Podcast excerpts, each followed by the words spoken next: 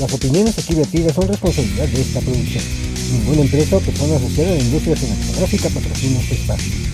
Los derechos de autor de las obras comentadas son de sus respectivos creadores. Hola, bienvenidos a el podcast donde hablamos de cine un poquito más. Soy Quique Cinéfilo. Estoy de regreso. Sí, de regreso. Pésele a quien le pese. Ay, sí, como bueno. Eh, bueno, pues iniciamos 2024 en este podcast. Y pues ya festejando nuestro tercer aniversario, 21 de febrero de 2021, cuando se publicó nuestro primer episodio. Tres años donde pasa de todo, daré una pequeña reflexión y por supuesto platicaré de 10 películas que para mi gusto son muy buenas, que a mí me gustan mucho. Por supuesto, hablaremos de ellas. Les invito a que me sigan mis redes sociales, déjenme sus comentarios, dudas, sugerencias que quieran que se traten en este programa. Bienvenidos.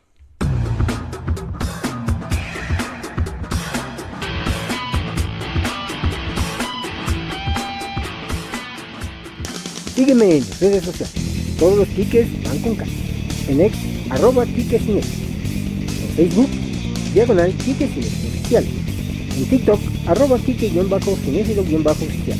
En Trix, en Instagram, arróbame como ticket-cinéfilo. Busca mi canal en WhatsApp, Kike Cinéfilo. En audio video, el canal Kike Cinéfilo se encuentra disponible en Spotify y YouTube.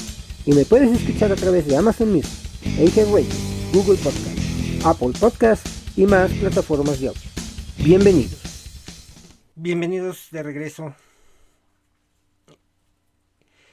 Eh, agradezco mucho a las personas que se preocuparon por mi salud, que estuvieron al pendiente. Digo, todavía no... Eh, no pasa, pero ya vamos de salida. Esperamos que, nos recuperemos. Este tiempo que estuve fuera del aire eh, sirvió para que me recuperara un poco físicamente. Ya me siento mucho mejor. Digo, todavía faltan muchos procesos todavía, pero eh, esperemos que todo esto salga correctamente. Incluso, pues, eh, si ustedes notarán del último episodio a este, ya subí un poquito de peso. Eso es bueno. Y este, pues, ¿qué les digo? Eh, este episodio de la temporada 1, temporada 5, de, la temporada 5, eh, se cumplen tres años de este proyecto que si bien no es profesional, como lo he venido diciendo en muchos de estos episodios, no es profesional, pero para mí es importante seguirlo haciendo, lo voy a seguir haciendo. Es importante darle continuidad porque me debo y respeto a mis suscriptores y ahí quiero detenerme un poco. Sucedió algo muy curioso. ¿Se acuerdan en el último episodio de la temporada pasada que eh, les decía que habían disminuido un poco mis suscriptores.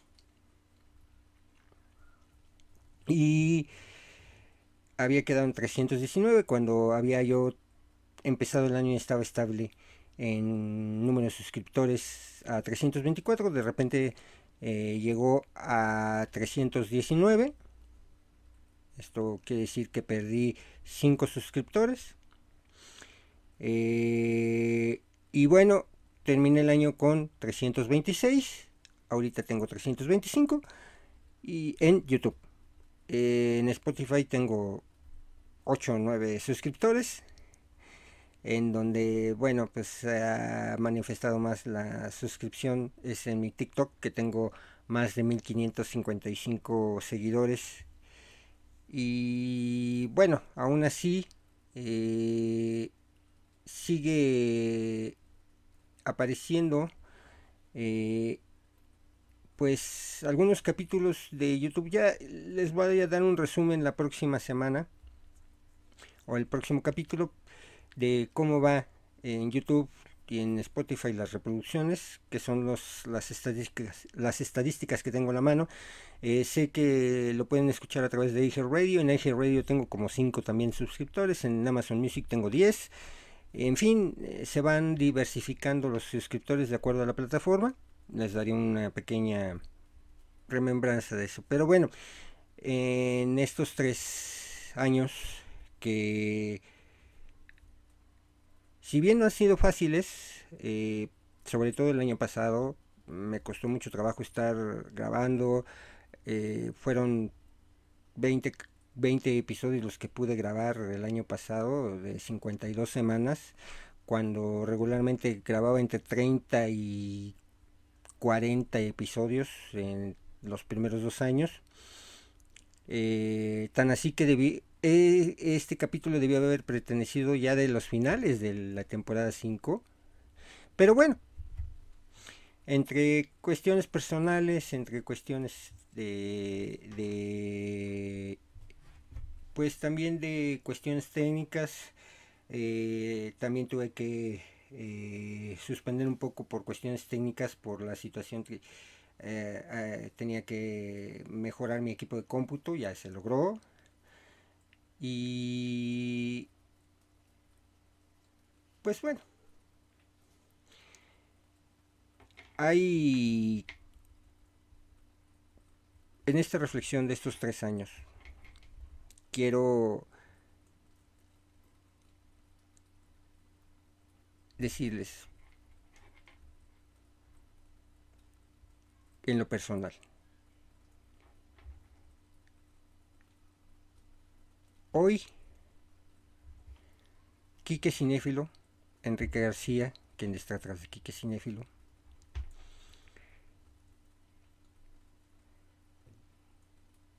está más fuerte mentalmente está más fuerte físicamente. Eh, han hechos que ocurrieron que me han hecho ponerme las pilas. Hechos que también me han bajoneado de, de muchas formas. Pero Cuando más solo te sientes, siempre aparece alguien que no te lo esperas y que te brinda todo ese apoyo. Te saca del hoyo y que te da la mano, que no te exige, que te que son de esas personas que no te dicen va a estar bien. Simplemente se sientan a tu lado y dicen vamos para adelante, trabajemos. Y hubo varias, y hay varias personas. Les agradezco a esas personas que están a mi lado, que no me han dejado, que me han dado su apoyo. Ustedes saben quiénes son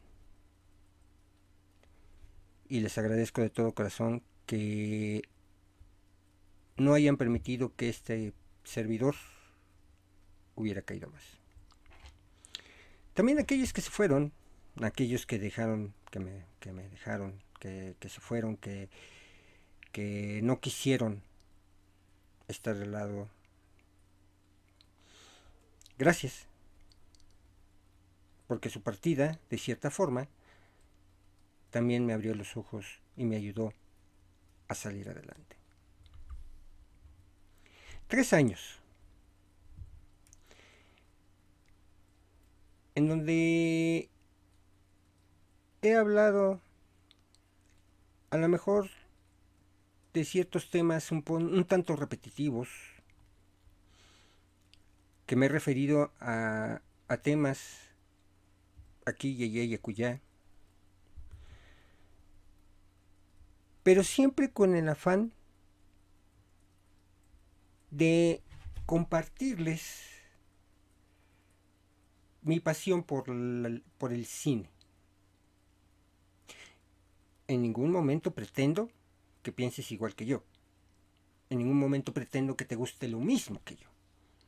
Podemos tener opiniones distintas y eso es lo que nos hace grandes. Tener opiniones distintas. Qué aburrido que todo el mundo pensara igual. Podemos entonces debatir, discernir. Incluso sí, tener también opiniones iguales. Pero eso es lo bonito. Y el cine nos da para hablar y hablar y hablar de temas que, pues bueno, este podcast puede ser infinito, no lo sabemos. A lo mejor un día digo, ¿saben qué? Hasta aquí, yo ya no quiero hacer más porque me cuesta mucho trabajo, como sea, ya no lo hago. O puedo decir, así este chuchuchito, yo quiero seguir haciendo mi podcast. bueno, todo puede pasar, ¿no? Como Quique Cinéfilo. Y detrás de Quique Cinéfilo, Martín Enrique García Ruiz, su servidor. Les quiero dar las gracias a todas aquellas personas que están suscritas aquellas que no se suscriben pero que aún así le dan like y reproducen mis episodios en Spotify y YouTube, en Amazon Music, en iHeartRadio, en Apple Podcast, en Google Podcast. Aquellos que han comentado, que me han dejado una felicitación, un mensaje de apoyo en mis redes sociales, en X, en Twitter, bueno, lo que era Twitter, en Facebook, en Instagram, en TikTok. Voy a regresar al, a la reseña que cinéfilo en TikTok. Ya tengo preparadas algunas. Eh, gracias de verdad a todos ustedes por esta estos tres años satisfactorios que me ha traído mucho que me ha dejado mucho aprendizaje, mucho conocimiento, porque me ha dado la oportunidad de conocer personas. Y... ¿Qué más les digo? Agradecido con la vida, agradecido con al que le quieran llamar Dios, Jehová, Buda, lo que quieran llamarle, pero con ese ser supremo agradecido, repito, con las personas que han decidido quedarse a mi lado y que han decidido, eh, pues, sostenerme de la mano sin caer en el, obviamente, en la compadecencia. Pero pues bueno, el show debe continuar, como dicen por ahí vamos a darle, vamos a hablar de cine, que es de lo que se trata este podcast. Ay. Aparte de que, bueno, se cumplen tres años de este podcast, pues también un servidor cumple 51 años de vida. 51 años en donde se me ha dado la oportunidad de mirar N cantidad de películas. Hoy escogí 10 no tienen un orden de importancia en particular o no son las más importantes para mí o no, no, no, simplemente las escogí y fueron al azar. De todas las películas que he visto, y la prueba está aquí atrás, eh, escogí 10 por ciertas anécdotas, eh, comentarios, ¿verdad?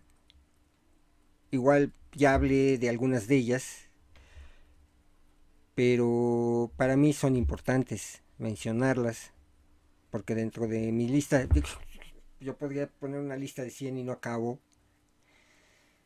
pero bueno, estas 10 como que les quise dar relevancia en este tercer aniversario de el podcast donde hablamos de cine y un poquito más. Eh, el cine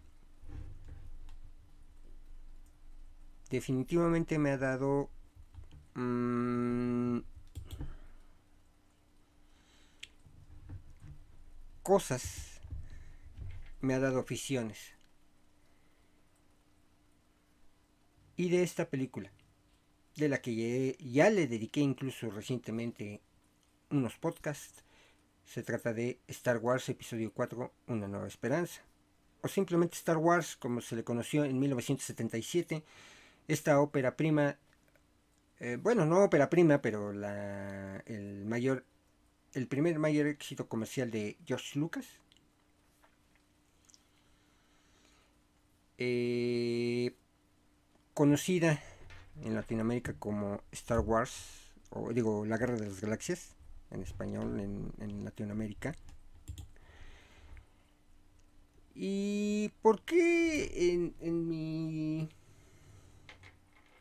En, en, la importancia de que yo tengo en el cine dentro de estas películas, porque tiene este, importancia esta película, bueno, porque también me dio una afición, la afición de coleccionar memorabilia de Star Wars. Quienes han visto en mis episodios anteriores eh, tengo eh, también un lugar donde colecciono juguetes y tengo la gran mayoría de esos juguetes que son relacionados a Star Wars. Además de ser una de las películas que más he visto. Decía yo en algún podcast que, que de estas películas eh, yo creo que las veo, las de Star Wars, dos veces por año, toda la saga. Y obviamente la convierte en una de las películas más vistas que yo tengo, ¿no? Entre otras tantas también. Me llamó mucho la atención esta película cuando yo la vi al cine, no la recordaba tanto, porque cuando me llevaron al cine era 1978, tenía 5 años. Sin embargo, cuando la volví a ver por ahí de 1981-1982, cuando también es en, esa anécdota que ya he contado, de que mi papá nos compró nuestra primera videocasetera beta, entre las películas que compró precisamente venía Star Wars, la Guerra de las Galaxias, en eh, español de España. Y pues bueno, cobra cierta relevancia esta cinta para un servidor, ¿no? Por lo que les dije, por la afición que me ha convertido, yo soy un gran fan de Star Wars, eh, he visto ahora todo ese universo extendido, tuve la fortuna de ir al concierto sinfónico de las películas de Star Wars, aquel concierto que me acuerdo bien que vino Anthony Daniels eh, para narrar eh, dentro del concierto todas las escenas y todo lo que pasaba. Ah, si no mal recuerdo, el concierto de Star Wars que se dio en el Auditorio Nacional se llamaba Star Wars A Musical Journey. Eh, y bueno, qué padre, ¿no? Eh, tuve, tuve esa oportunidad y que gracias a la vida que le, agradezco que me haya dado la oportunidad de tener esa, esa oportunidad, valga la redundancia, de estar en esos, eh, pues en esas, en esas cosas relacionadas con Star Wars por eso se, se, torna importante. Otro eh, otra película que toma importancia dentro de lo que es eh, mi afición por el cine es precisamente la primer película que yo vi en una sala cinematográfica. Y me acuerdo muy bien que me llevaron al cine Polanco en la matiné a verla. una película de Disney que precisamente eh, se hizo también como una especie de competencia a lo que había hecho George Lucas con Star Wars. Se trata del Abismo Negro, The Black Hole de 1979. Esta película que protagonizaran Maximilian Schell, Anthony Perkins, Robert Foster e Yvette Mimieux, dirigida por Gary Nelson, en donde pues el protagonista principal era un, pequeño robot llamado Vincent, eh, que bueno, el, acrónimo de Vincent era Vital Information Necessary Centralized. Eh, y pues bueno, es una eh, una película muy muy muy buena. Y sí tiene lo suyito, por supuesto. Mm, cae un poquito en la ahora ya que la vi, la volví a ver gracias a que está en Disney Plus. Este, pues como que cae un poquito en ciertas partes, pero la importancia que tiene para mí por ser la primer película que yo me acuerdo en haber ido al cine, porque bueno, Puede que de más chico me hayan llevado a ver alguna película de, de Disney animada, pero realmente no me acuerdo. De la que me acuerdo perfectamente bien o más nítidamente es The Black Hole. Y voy a hablar de otra película que también ya le dediqué eh, algunos episodios, sobre todo en la primera temporada, eh, que tuve bien platicar sobre de estas películas con un amigo colombiano, Tito Contreras, eh, que lo conocen como Batitito en las redes sociales. Hablé de Batman, pero de la película, de la primera película de Batman que de 1989, protagonizada por Michael Keaton. Eh, y que fuera también protagonizada por Jack Nicholson y Kim Basinger, eh, dirigida por Tim Burton, eh, y que además diera pauta al resurgimiento de los superhéroes. Aquí me voy a detener tantito para platicar pues mi experiencia personal con Batman. En los años 80, 84-85, se dio la última película de Superman que es protagonizada por Christopher Reeve. De ahí en fuera, los intentos por llevar al cine mm, a superhéroes, pues se habían quedado en películas para televisión o eh, algunas de muy mala calidad, ¿no? Y aunque algunas de esas películas para televisión fueron llevadas a las salas cinematográficas, pero no tuvieron el éxito suficiente. Por ejemplo, esta, eh, fue las primeras versiones de Capitán América, eh, la primera versión cinematográfica de, de Spider-Man, eh, había, había habido algunas adaptaciones de otros cómics o de series cinematográficas ya antiguas como Flash Gordon, de la cual voy a hablar ahorita. Y este...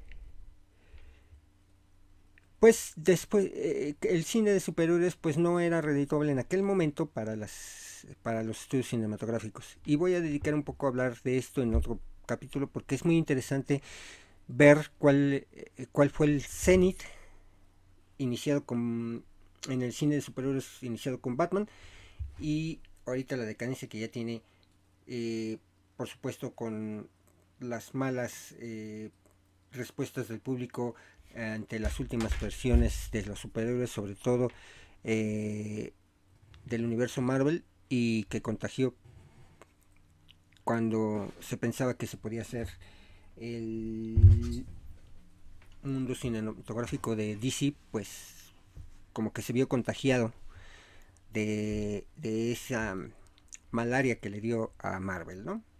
Entonces, bueno, y cuando llega Batman, eh, venía con una gran expectativa. Todo el mundo pensó que, que, íbamos a ver al Batman de 1966.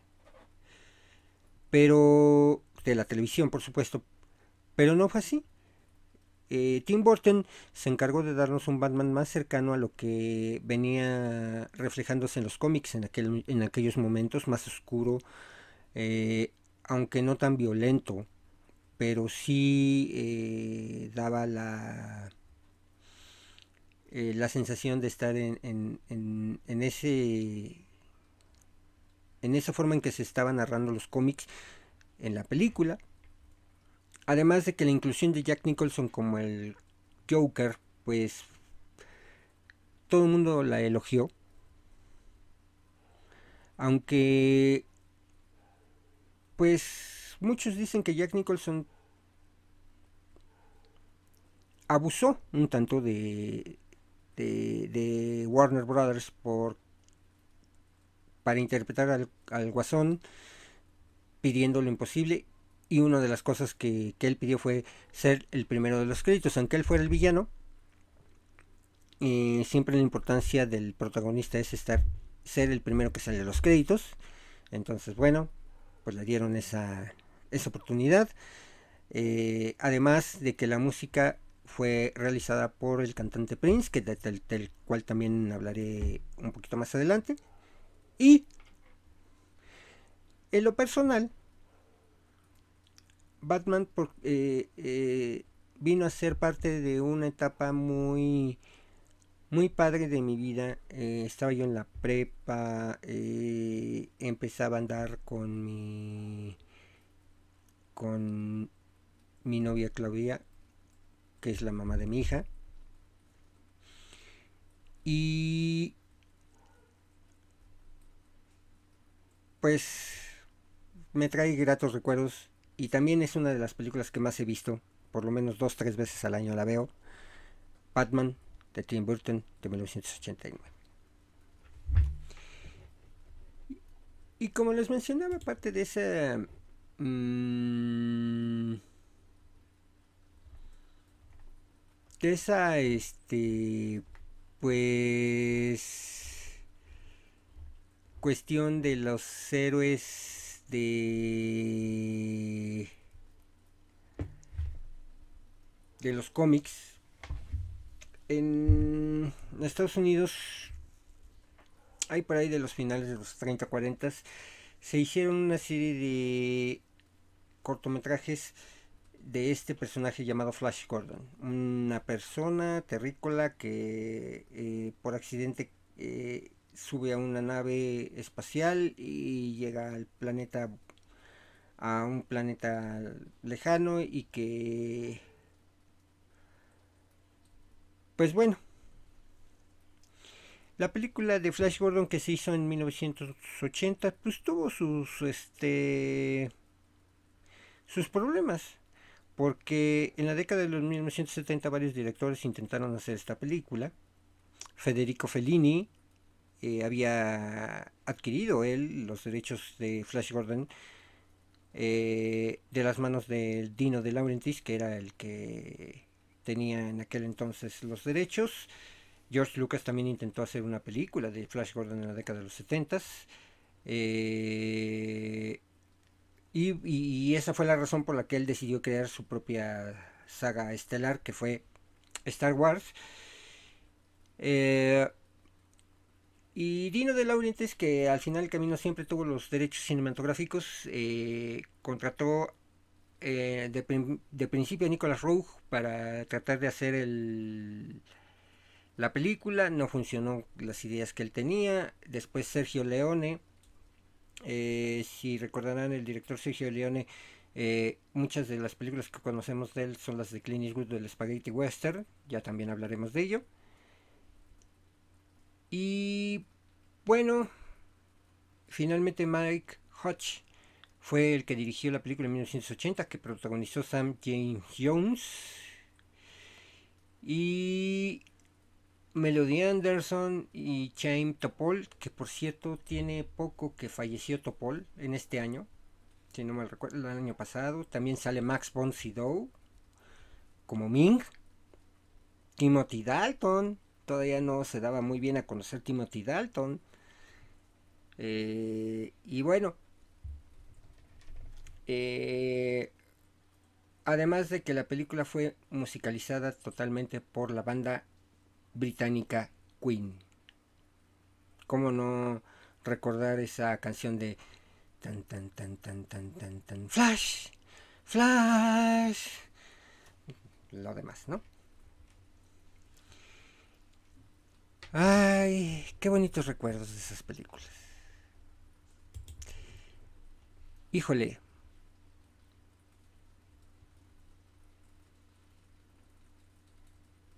De estas 10 películas que escogí, no podía dejar pasar una de las mejores películas de animación de todos los tiempos. Si no es que la mejor.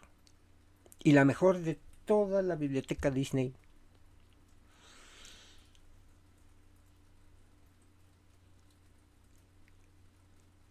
Recuerdo que cuando la fui a ver, llevé a mi hija a los cines. Eh, no me acuerdo ahorita cómo se llamaba esa cadena. Mm, pero abrieron un, complejo de cines aquí en, en Perinorte.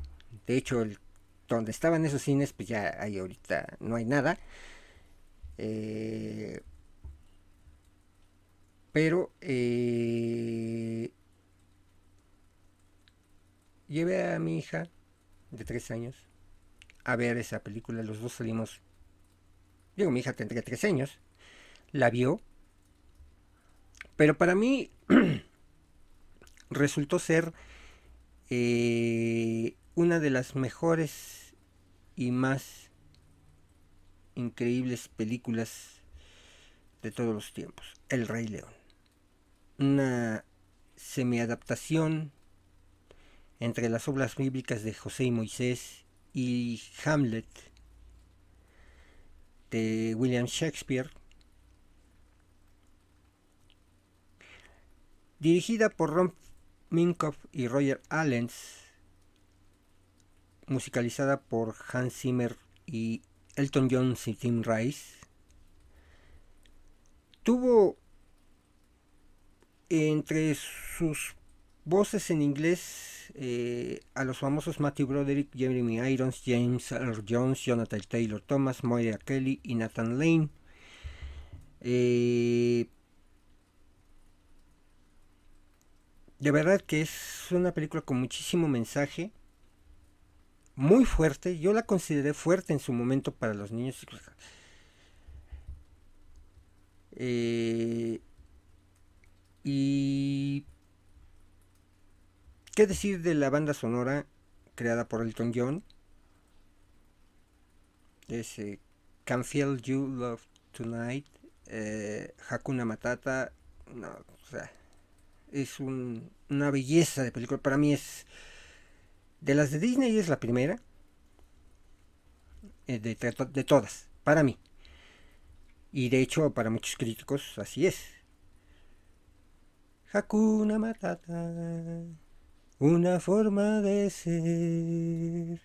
Hakuna Matata, nada que temer. Sin preocuparse, es como hay que vivir. Aprendí así, vivir así. Hakuna Matata. Muy bien. Qué bonitos recuerdos, la verdad. Y, de eso están por cumplirse 30 años del Rey León.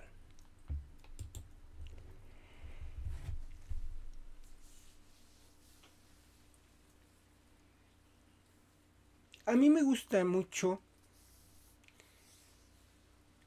los musicales en el teatro.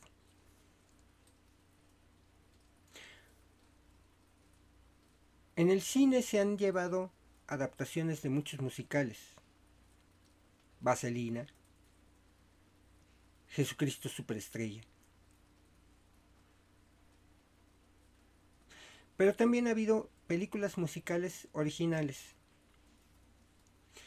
basadas en, en, en muchas otras cosas, ¿no? Y hubo una película en particular de 1984, protagonizada por una eh, por un cantante que ya venía teniendo mucha fama internacional. Además que eh, dicen refleja un tanto la propia vida del protagonista que después tuvo una secuela por ahí de los años 1988-1989 y me refiero a la película Purple Rain, Lluvia Púrpura, protagonizada por Prince, que eh, estuvo acompañado por Apolonia Cotero, Morris Day, Clarence William III y Olga Carlatos. Yo me acuerdo mucho que cuando sale esta película, dijo, antes, en aquellos tiempos, no era tan común que tomaran a México tan en serio, para todo, para los espectáculos, perdón. Eh, lo único serio para México fue el fútbol en su momento.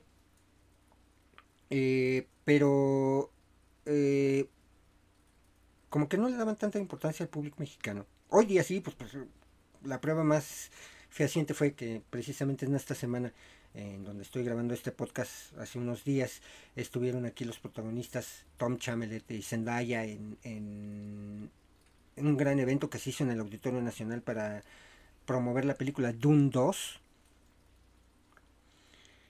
pues antes no había eso.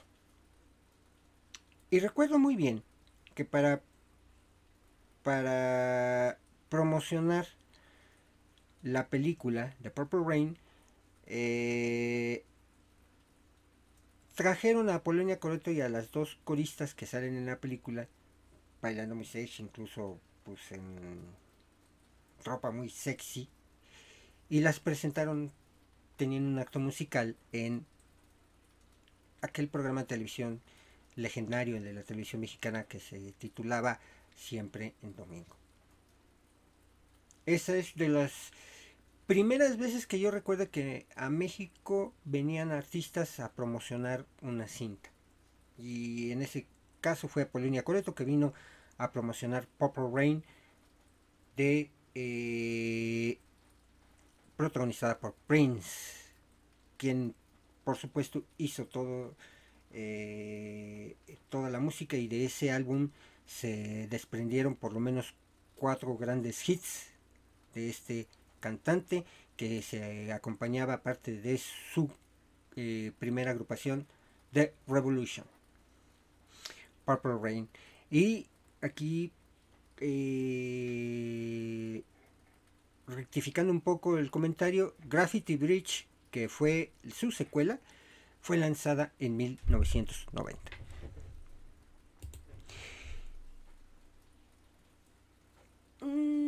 voy a hablar de esta película un, tanto porque también en esta semana eh, tuvimos la pérdida de, un, de uno de los protagonistas de esta película. Eh, que también pues a mí me, me llamaba mucho la atención porque eh, algo se me quedó grabado de esta película y ahorita se los voy a contar. De principio, porque pues yo era fanático y soy fanático del protagonista de esta saga, que él hizo otra saga también muy importante que también me encanta. Hablo de la película Rocky 4 de 1985, dirigida y protagonizada por Sylvester Stallone eh, la cuarta película obviamente de la saga Rocky, protagonizada por, por quien ya hablamos, Sylvester Stallone, Talia Shear, Burt Young, Carl Weathers, Bridget Nielsen y Doug Lundgren. Eh, Y pues hablando de, lo que decía al principio de, del comentario era que eh, eh, la semana en la semana en estos días eh, perdió la vida Carl Weathers quien personificó en esta saga y que murió precisamente el personaje en esta película fue el personaje de Apollo Creed. Eh,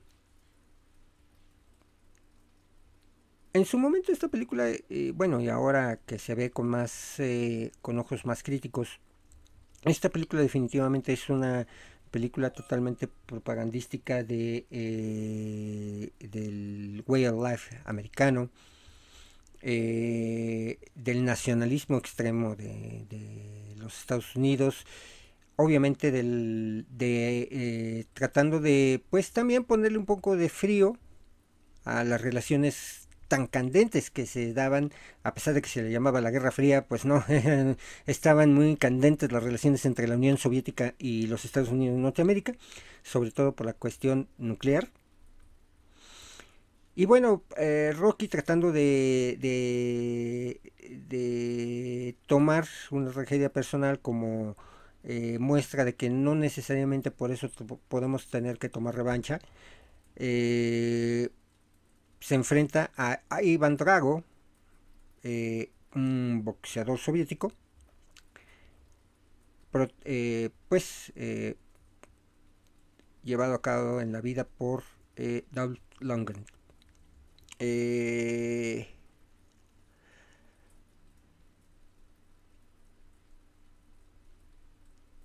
bueno, yo creo que eh,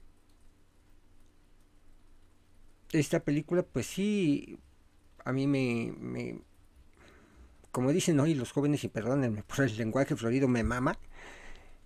Eh, y la verdad es que también es una de las películas que más, más he visto. Rocky 4. De la siguiente película que les voy a comentar es eh,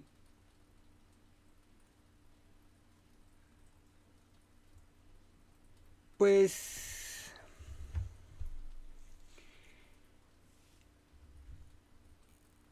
yo de jovencito leí estos libros.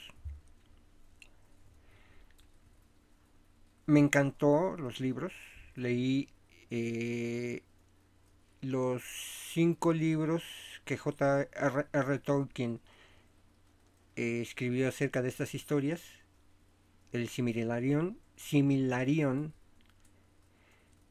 el Hobbit y por supuesto el Señor de los Anillos. Y bueno, la primera película de esta saga, que fue el, Señor de los Anillos, la Comunidad del Anillo, nos trajo una de las películas mejor hechas basadas en un libro. Muy a pesar de que por supuesto, no pudo haber entrado en una película de tres horas todo lo que nos relata el libro.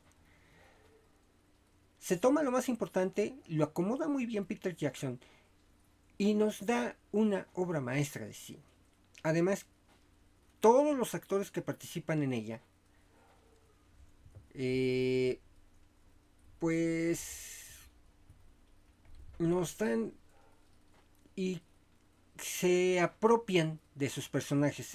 Elijah Wood, Ian McKellen, Liv Tyler, Viggo Mortensen, Sean Astin, Kate Blanchett, John Rhys Davis, Billy Boyd, Dominic Monaghan, Orlando Bloom, Christopher Lee, Hugo Weaven, Sean Ben, Ian Holm, Andy Serkis, Martin Sokas y Craig Parker.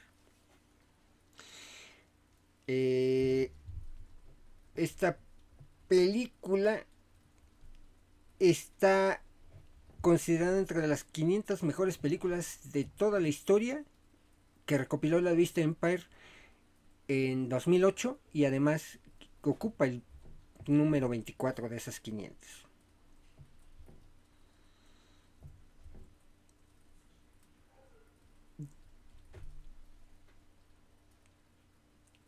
Yo vi la película original en el cine, vi la edición extendida en el cine y todavía me atreví a ir a ver el maratón. Que no, no puedo describir la emoción que siento cada vez que yo veo El Señor de los Anillos. Una peliculaza para mí. Nos quedan dos películas.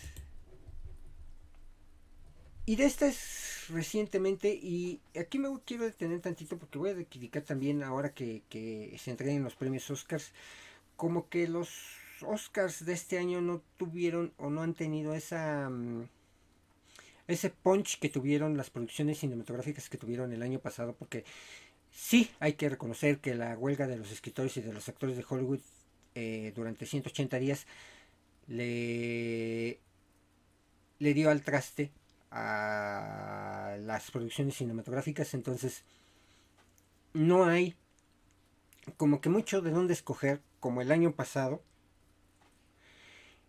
Y esto porque también eh, dentro de, esta vorágine que vivimos el año pasado de, grandes producciones, y aunque no ganó, que para mi gusto debió haber ganado la de mejor película esta, eh, recordemos que el año pasado, eh, en 2023, el Oscar de la mejor película se lo llevó todo en todas partes al mismo tiempo. de los directores Daniels, de los Daniels. Pero esta película en particular me dejó una marca, porque aparte de todo, cuando yo la vi, eh, pues estaba yo en un momento emocional muy fuerte, en un momento emocional muy pesado. Cuando yo la vi, eh, la vi junto con mi hijo y cuando terminó la película los dos terminamos llorando como magdalenas porque la verdad nos impactó de una manera... ¿Qué les puedo decir? The Well, la ballena protagonizada por Brendan Fraser, Sandy Sink, Ty Simpkins, Hong Chao y Samantha Morton. Esta película dirigida por Darren Aronofsky eh, que se estrenó mundialmente en el séptimo noveno Festival Internacional de Cine de Venecia en septiembre de 2002 y que ganó, pues, eh, que le hizo acreedor a Brendan Fraser como el Oscar a Mejor Actor, quien también venía regresando de un letargo y de una situación muy difícil en su vida y que le, le hizo resurgir a Brendan Fraser demostrando que es un buen actor. Créanme que este es un película. No digo, dentro de ese año también hubo otra eh, cinta que me marcó mucho y que también me hizo sentir un, una especie de, de desolación, de pesar, de esa película de los espíritus de la isla o de eh, sí, Los fantasmas de la isla, que. que, que, que, que peliculón también. Los espíritus de la isla. Y. Bueno, esta película que de verdad. Eh, yo creo que. Rompe, rompe a cualquiera. Rompe a cualquiera. Yo se los recomiendo mucho. Se trata de La ballena, que está basada en el libro de Samuel de Hunter, quien también, por cierto, hizo el guion. Y bueno, la última película pues, eh, tiene una historia chistosa y que para mí es eh, además que también tiene su historia para conmigo. Yo ya trabajaba en aquel entonces cuando lo fui a ver al cine. Y un día le digo a mi mamá, ¿sabes qué mamá? Me voy a ir al cine. Mi hermano estaba más chico. Me dice mamá, pues llévate a tu hermano.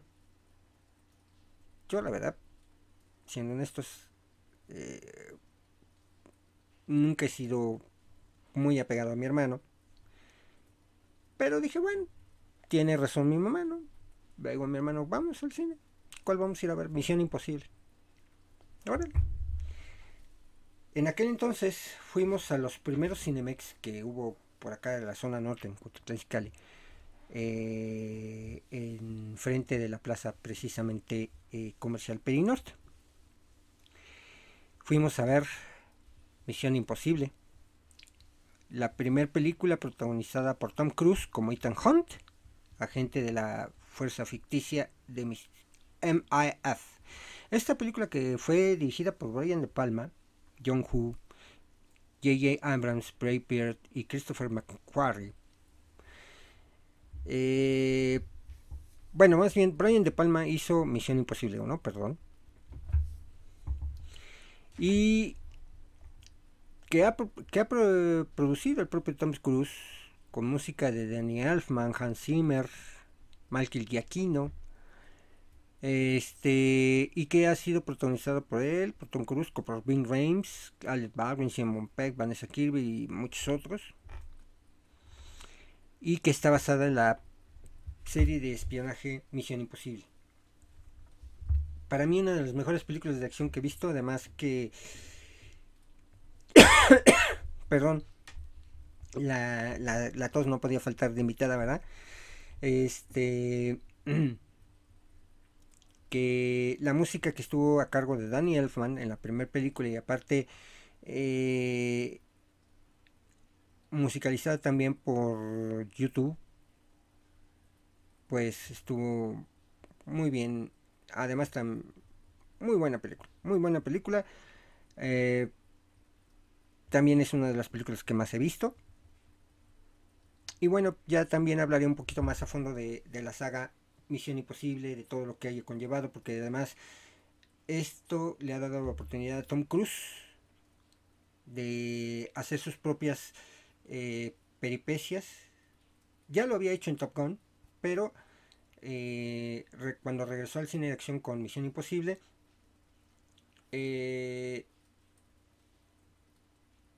él dijo, yo quiero seguir haciendo mis escenas de acción, no uso dobles, y aún así sigue haciéndolo, a pesar ya de la edad y de que ya estamos por ver el último episodio de Misión Imposible en su saga cinematográfica. ¿Qué te pareció mi lista de 10 películas que para mí son buenas y que han sido parte de estos 51 años de mi vida? Platícame, ¿cuáles han sido las tuyas? Para eso están mis redes sociales Facebook, X, Tweets, Instagram, TikTok. En el canal de WhatsApp puedes ver contenido exclusivo de Kike Cinefil. Bueno, pues hemos llegado al final de esta de este primer capítulo de la quinta temporada de el podcast donde hablamos de cine y un poquito más. Muchas gracias de verdad a todos los que se han quedado, que siguen viendo mi contenido. Y vamos a echarle ganas, vamos a seguir aprendiendo juntos acerca del cine. Los espero en la próxima. Cuídense mucho, por favor. Cuiden el agua porque estamos a punto de no tener agua. Cuídenla y nos vemos en el siguiente episodio. Hasta entonces.